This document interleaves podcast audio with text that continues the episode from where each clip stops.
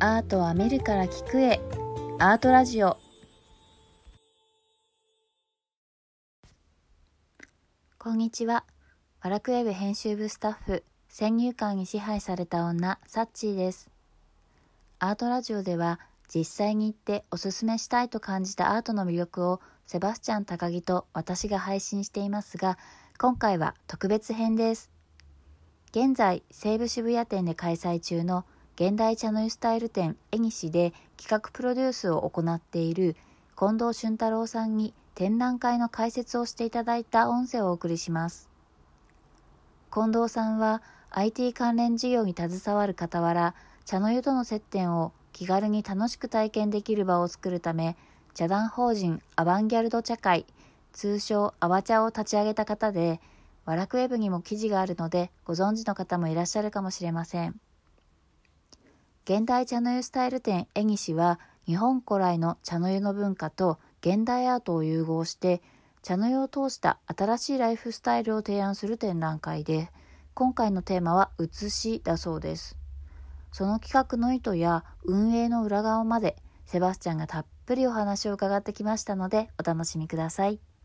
で近藤さん、今回は、はい現代茶の湯スタイル展、エニシ絵っにし、はい、ていうのなんですけれども、これ何回目になるんですか今回11回目です、 11回目はい、現代茶の湯スタイルっていうことは、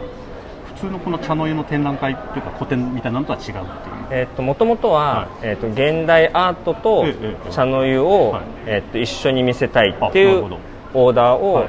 えーセブさんからもらって、今回、渋谷の西武百貨店そうですね開催してますよはいで、まあ、ここのアートデんィレクターの方がやっぱり現代アートだけうん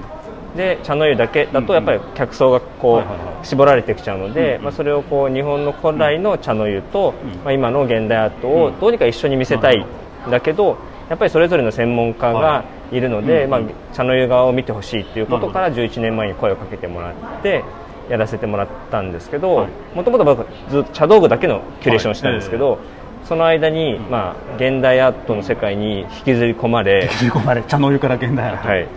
で、まあ、一応コレクションもするようになったんで、うんうんそのアートディレクターからもついでにうんアートも全部やってっていう話になって4年ぐらい前からは両方なるジム見じゃさあせて今もらって回ますに関しては、現代アートも、えーと茶道具も近藤さんのすべて、セレクプロトデュでースすプロデュースです、はいセレクトとはい、で今回のテーマってどんなテーマ今回は「写し」というテーマです写しはい写しってすごく日本文化的ですよね。そうですね、ええで、まあ、本来の写しって、まあ、簡単に言うとうんうんコピーとかパクリじゃないはでいすか、えなのでやっぱり写しの道具っていうのうは、んうんまあ、センダスが作ったものをそのまま再現するっていうのが本来の写しなんですけど、今回各作家にお願いしたのは、写しなんだけど、うんそこに自分性を入れえてほしいと、へえそうなんですか。はないんか難しいですね、逆に。そうえでも逆に言うと、うんあの結構陶芸家の人と話してた時に、単純にやっぱり写しはやりたくないって確かに。ずっとやっぱ避けてきました、うん真似みたいになっちゃ真う。似になっちゃうし、えそんな自分じゃなくてもいいじゃんって話になっちゃうんで、なのでそれをあえて、うんうんえっと、写しというテーマにするんだけど自分性入れていいよっていう話をへ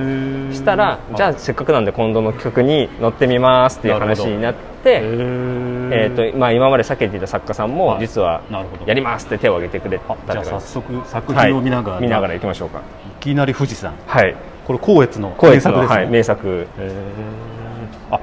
でも確かにこの方の特徴は出てますもんね。そうなんですよあの石井さんはうんうんもともと備前の隠れ崎さんのところはでい修行をされていえええて、えまあ、いわゆる備前の焼き締めなんだけど、まあ、隠れ崎さんも本当に芸術性が高い彫刻的な作品を作る中で、えっと10年近く、えっと、修行されていて独立をされた作家さんなので結構作品自体も現代性があるんですけえどやっぱり古いものにも造形がある作家さんでうんうん、まあ、彼の自分なりの作品の中に富士山の写しを入れようとしてどういうふうにしようかって考えた末が多分、まなあ、こるのほ作品かなとあの富士山より丸いですもんね。なんそうかです厚みね、もあるし。はい、いわゆるこう半筒ではなくて本当にぼてっとしたぼてっとしてる感じなんですけど、まあなんかこの、なるほど。えー、と表現としてはまあ富士山の白と黒をうまく出してる感じですねやっぱりこの茶道具の展覧会なだけに茶杓も添えられていると今回はあの茶杓をおまけとしておまけおまけ僕はもうおまけですかあらこれ近藤さん削ったんです全部僕が削ってますへーで、えー、と今年は各作家に茶碗を選んうんうでん茶碗ができたものを見て僕が一個一個茶杓を削りましへーそれなのにサービスしちゃうとたサービスじゃあ近藤さんの茶杓だけ買うっていうのは損なわけですねそうなんですだ から茶碗を買った方が得っていうはいわかりました、は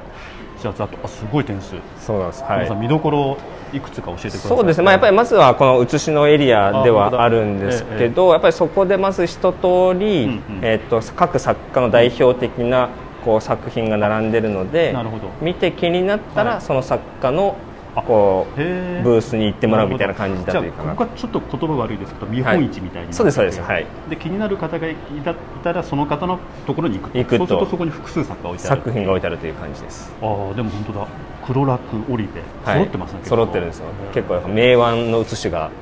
たくさんあるなんか僕がいつも紹介してきたものの写しだから面白いですねあ確かにそうですね、はい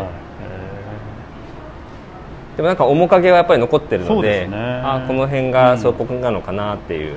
そして茶碗だけど意外とお手頃ですね価格もそうなんですはい、まあ、それでもやっぱり作家としては、うんうんうん茶碗だからそれなりの値段をつけるっていうふうにはしてくださってるんですけど、はいはいはいはいまあ、結構なんでこんな安いのって聞くと、うんうんまあ、今回実験的に作ったんで、うんうんちょっとあんまり高くするのもあれかなっていうふうにへー言ってくださってる作家さんもいたので、でも富士山の写し多いですねそうなんですよね富士山今回人気だったのははい富士山とあとは人生の色あ絵人生はいが人生の鱗はいへええこれわかりましたですねワンを選んでるのは作家の方作家ですあのそう一な応んですか僕が最初へに、えええええっと25案、はい一応まあリストを作ってあげたんですね、ええ写真付きで、ええはいそうじゃないとやっぱ何でもいいよってみんななる選ほびどづらいので、えなのでまあえっと例えば本当は傭兵天目もあったんですけど、えっと本当に長次郎から、うんうんえっとまあ織部とかうんうのんその桃山自体の代表的な茶碗を、えっと選んででうんリストを送って、うんうんでこの中からかぶってもいいから好きなものを選んでくださいっていうふうにして、なるほどそうするとこれ元になった茶碗を見る楽しみもありますよねそうでですそうですはいなので例えばこの沼野さんの、うんうんえっとまあ、冬枯れは、うんうんえっと、オリベの黒オリベの筒茶碗じゃないですか、うんでえっと、Google でしし調べてもうん表向きは出るんですけど、はいはいこ裏はの出ない広大っていうのがなかなか出てこないじゃないですか、なので彼はもうここはもう見れないから、うんうんえもう稚拙に作っちゃえと やっぱりオリーベとかってこうはい綺麗じゃないですか、うんうんまあ綺麗というか特徴的な広大を作るんですけどあえてもう稚拙に作っちゃうへーことで自分らしさなるをほど出すっていうふうに作家の個性がそういうところで出てくるとまあはい言っていてあーそういう考えもあって面白いなっていうのは見ていて思いました、でそういったような茶道具だから名茶碗の写しとはい現代アートの組み合わせなんですけど、はい現代アートも写しですよねそうですあ現代とも全ての作家3人今回作家いるんですけえど、えええ3人とも写しをテーマにしてますね写楽写楽これちょっとおかしいと思いませんえなんだろうこれ左右反転です逆版はいあそうですよねこっちだもんね、はい、なのでこの作家はうんうんもともとは、えーっと転写をするっていう技術を使ってるのはいはいはいはいええで転写すると反転しちゃうんで、うんうんなのであっちに実は同じ写楽があるんですけどああーっちは本館の形で,、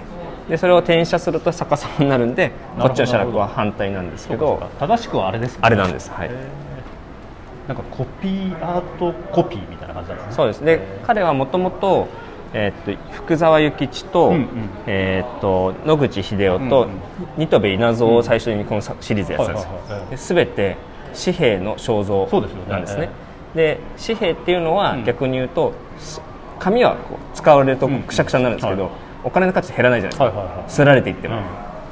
うでやっぱりそういうふうにすられてコピーされていあーなってるほども価値価が値が減らないものをなるほど自分がするっていうのんでそれで浮世絵浮世絵次ははいでもあそこに風神雷神は違うか風神雷神は今度は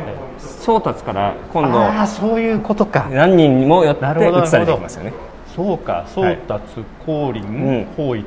はい、そうきた中で自自分分がこう西洋の画材であるものを転写という西洋の技術を使なるほどって写すっていうことをしましたっていすうのがごいコンセプチュアルそうなんですこれ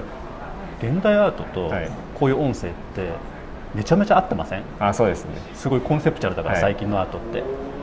物は見えないけどどう想像してね、皆さんがこれを聞いて、そうですね何をどういうふうに考えてるんだろう、言ってるんだろうっていうのがえねだからこの方が紙幣の写しやって、はい浮世絵やって、はいこれはだからリンパっていうそうですね写しはい写しの歴史だから、はいそれを写すと写すとあすごいあっちにまあ、ちょっと逆に今度はモナ・リザになっちゃうんですけど、はいはいはいはいはいモナ・リザも逆に言うとこれまでうんうん過去にいろんな人が、うんうんまあ、コピーしたり写したりするっていう象徴で、なるほど実はそれを形、うんうん輪郭だけでもみんな判断ができるあっていうのがあなるほどこの、まあ、モナ・リザの象徴で今彼は結構これを、うんうんまあ、ち力を入れてやっていたんですけど、うんうんまあ、今回僕がお願いして新しくやったのがこの風鈴「風神雷神」シリーズなんですけどある意味なんかウォーホルみたいな考え方ですよねそうですねはいえ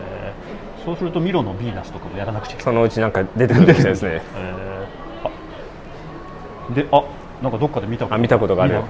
この篠原望さんの破れ袋が破れ袋これ買いました、このあ間この 会社2つ二つはい、これでコーヒー飲んでますもともとね篠原さんもともと本当に近藤さんに紹介していただいて、はい今もう和楽ウェブでがっつりもうすごいですねいろんなコラボがそうです進んでいて、もう土鍋ばっかり作ってもら ってあと今私たち北本の仕事埼玉県の北本市の仕事してるんですけど、はこの間篠原さんにはい北本に行ってもらって、はい北本で土掘ってもらってえ今度はねそれでふるさと納税の返礼品作ってもらってえあらなんかすごいコラボになってきまそしうたなんねですよなんかコラボが複雑すぎて分からなくなって、あこの方がさっきか色絵そうですね、トマベチさんは、えっと三重でやってる作家さんへでー綺麗でこすのねターコイズブルーの作品を、うんうんえっとまあ、今、うん一番こう、まあ、い彼の代表作といえばこの「ターコイズブルー」っていうのをやっていて、僕はこのかやり豚の蓋置きが好き、ちょっとこれ僕が実はあの、はお願いして作ったんですへーもともと三重の彼がいるエリアって、かやりそ豚のうだそうだはいはいまあ、要は、えっとえー、蚊取り線香の入れ物を作るのが産地なんですよねあの白洲雅子さんとかはがい焼かした人もいそうまですすよねね、でえー彼は夏になると、は日本全国の陶芸家にこれの素焼きしたものを渡して、それぞれの作家がかやり豚を自分で、えっと、作品するっていうプロジェクトをやってるんですよ、へえ面白 そうでそれを見た時に、うんえこれ蓋置きにしたらいいじゃんって言ってなるほどこれもある意味コピーアートみたいなそうコピーアートみたいなでやっぱりこう彼はやっぱりあすごい器用なのそでうかだからこれも写しなんこれも写しなだんでかすらはいかやり豚の写し写しってそれで蓋を気にした蓋を切りにしちゃって、まあそ、それでここにちょっと変わったグイの実のように見えるんですけどおおそれグイの実じゃないなこれ蓋をこれも蓋をだからグイの実を写しちゃうグイの実を写してへー明暗の蓋置きになるっていう、ものすごい遊びがあっていいもですねうみんなほ想像もしないことをしてきてくれるんで面白いですよね、やっぱりこう茶の湯ってある意味遊び心そのものじゃないですか、若干その部分が今少なくてそうなんですよね習い事になっちゃってるんですよね、あでもなんか茶の湯の遊びが見えて そうなんですよだから僕も自分の生徒さんにえお茶はセンスだからねって必ず強制言うん ですよそれ言われるとなんか胸が痛くなるセンスってみんなこう目を点にするんですけど 確かに えーなんかこの小ぶりの粉引もこれすごいいいですねそうですね菱田健二さんはもともと漆芸家なんですね、あそうなんですか、はいへーでまあ、芸大あそう芸大出身です本当ですか、はいじゃあ扱わなくちゃその代わえりあのデザイン出身でえへえで、えっとその後電通に入られてあそうですねそうでしたそうでした、で、えっとまあ、陶芸家に転身されていくんですけはいどうんうんもともと漆芸なので、うんえっと漆を使うのがすごい上手い方で,、でこれは小引きなんですけど、うんうんえっと仕上げに漆の中にジャボンってつけてあへー古色をのようになるんですけどなもるほど貫入は漆がこう回ってるんですね。それで古色みたいなの出してそうるなんんでですすねだけどこれまた使ううとん少しあのさらに水が入っていっうんうんうてんすごい味が出るのうでんうん僕は結構へーあのこれで普通にご飯とか食べますあこ本当のですか粉引きの茶碗であれでも器用ですよいねやすごい器用ですはいこれテイストが全然違うじゃないですか触ってみてください軽っみたいなおーこれは木ですね本、当だま桜、あ、天目茶碗なんですけど、はい、桜の木で引いたものへにー吹き漆と白漆をして作ってあるんで天目の茶碗を木で写したと移したとえー面白いあれこの派手な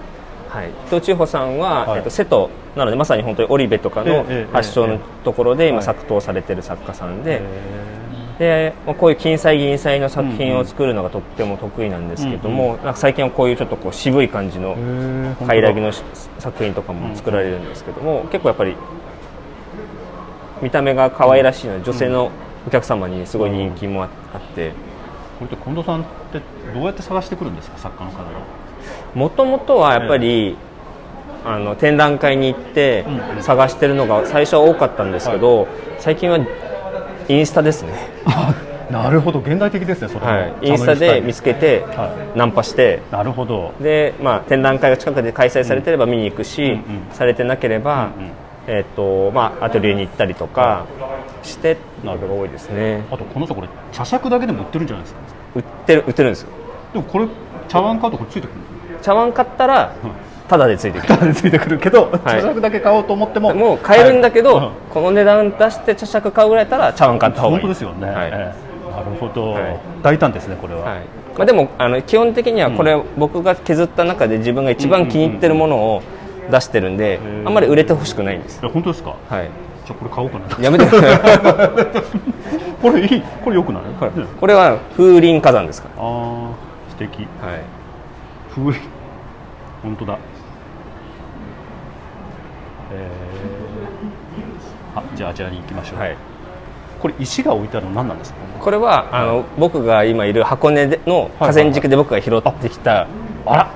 石ライバルライバル僕も石拾って今石集めしてるどういうことですかそれだから一番はい自分のセンスが問われるのって、はい石拾いじゃないですか、はいそうですねだって作れもしないし、はいでしかもタダだしタダだし誰でも参加できる、はいだからその中で一番美しいものを探したいなと思って、は石拾ってるんですけど、はい小田さんもそんな感じですか僕は、はいえっと、実はこの石を拾ってあのアクリル作家に渡して関森石作ってもらったんですよえ何ですかそれ見ます見ます見ますですねこれびっくりしますよ絶対におえ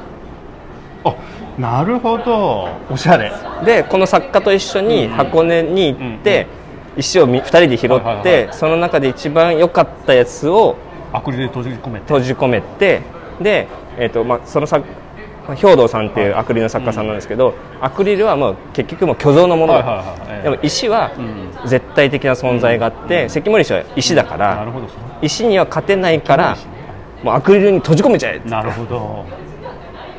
封じ込めちゃっ封じ込めて、うで、まあ、箱根の、まあ、ば場所で茶室開きに使おうと思ってるんで、はいなので、まあ、箱根を閉じ込めてやって、で俺が徹底的に磨いてやるって言っなてるほど作ってもらった時に拾った石をせっかくだから何かに使えないかあなすとごい思って今回ああちこちに散りばめてますた僕は石あの机のガタ付け押さえるのに使ってます かわ いそうじゃないですそかうそうそうそうそう気に入った石な のに下敷きにされちゃうんですかそうそうそうあある意味アクリルに閉あじまあ込そめうでるすねそれで奥に行ってああなんか春画の春画の土があるわけですね、あの北斎が有名なタコと絡むやつそうでですすね、ねあ歌まろう歌まく歌らもの土がはい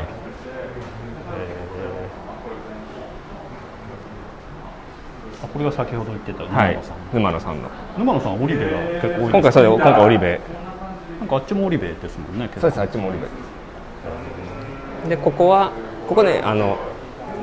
利休リスペクトエリアなんですああ本当だなのでモズヤグロの写しと、はいこの茶杓は、えっと利休写しの僕が削っはたいええ利休さんが作った茶杓をでで竹の花入れも、うんうんまあ、僕は作ったんですけど、はいあの一応だからこの辺は利休リスペクトエリアです、すじゃあ利休写しエリアエリア十分利休写しの割には総額でもお安く写ってますねそうなんですよ全然もでも茶杓サービスだ うし茶杓もうおまけについてます 利休のだって3万5000円の茶碗買うと、はいあっちで1万5000とか2万してる茶杓がサービスでついてくるでこれは正直僕この茶杓あ利休の茶杓めちゃめちゃ薄いんですよ、はいでめちゃめちゃ軽いんですね、うんでこれでもまだ重いんですよへえそこまで削どれるんだけ薄なんか結構あ簡単に削れるんですけど、うんペラッペラなんですよ、はいはいはいでめちゃめちゃ軽くて、んなんかお茶すくってる感覚全くなくなっちゃうんですけど、はいはいはいへなんで利休さんはこんな薄くしたかったんだろうななんか茶と一体になろうとしたのかかやっぱ自分が大きいからあーもう軽くするためにうん持つ道具を徹底的にうこんううん小さくしたのかなとかこう考えながら正直僕はねあんまり軽い茶んう杓ん使ってても使ってる感じがしないから好きじゃないんですけど、う作ってみないとかなと思って、まあ今回作ったんですそれでも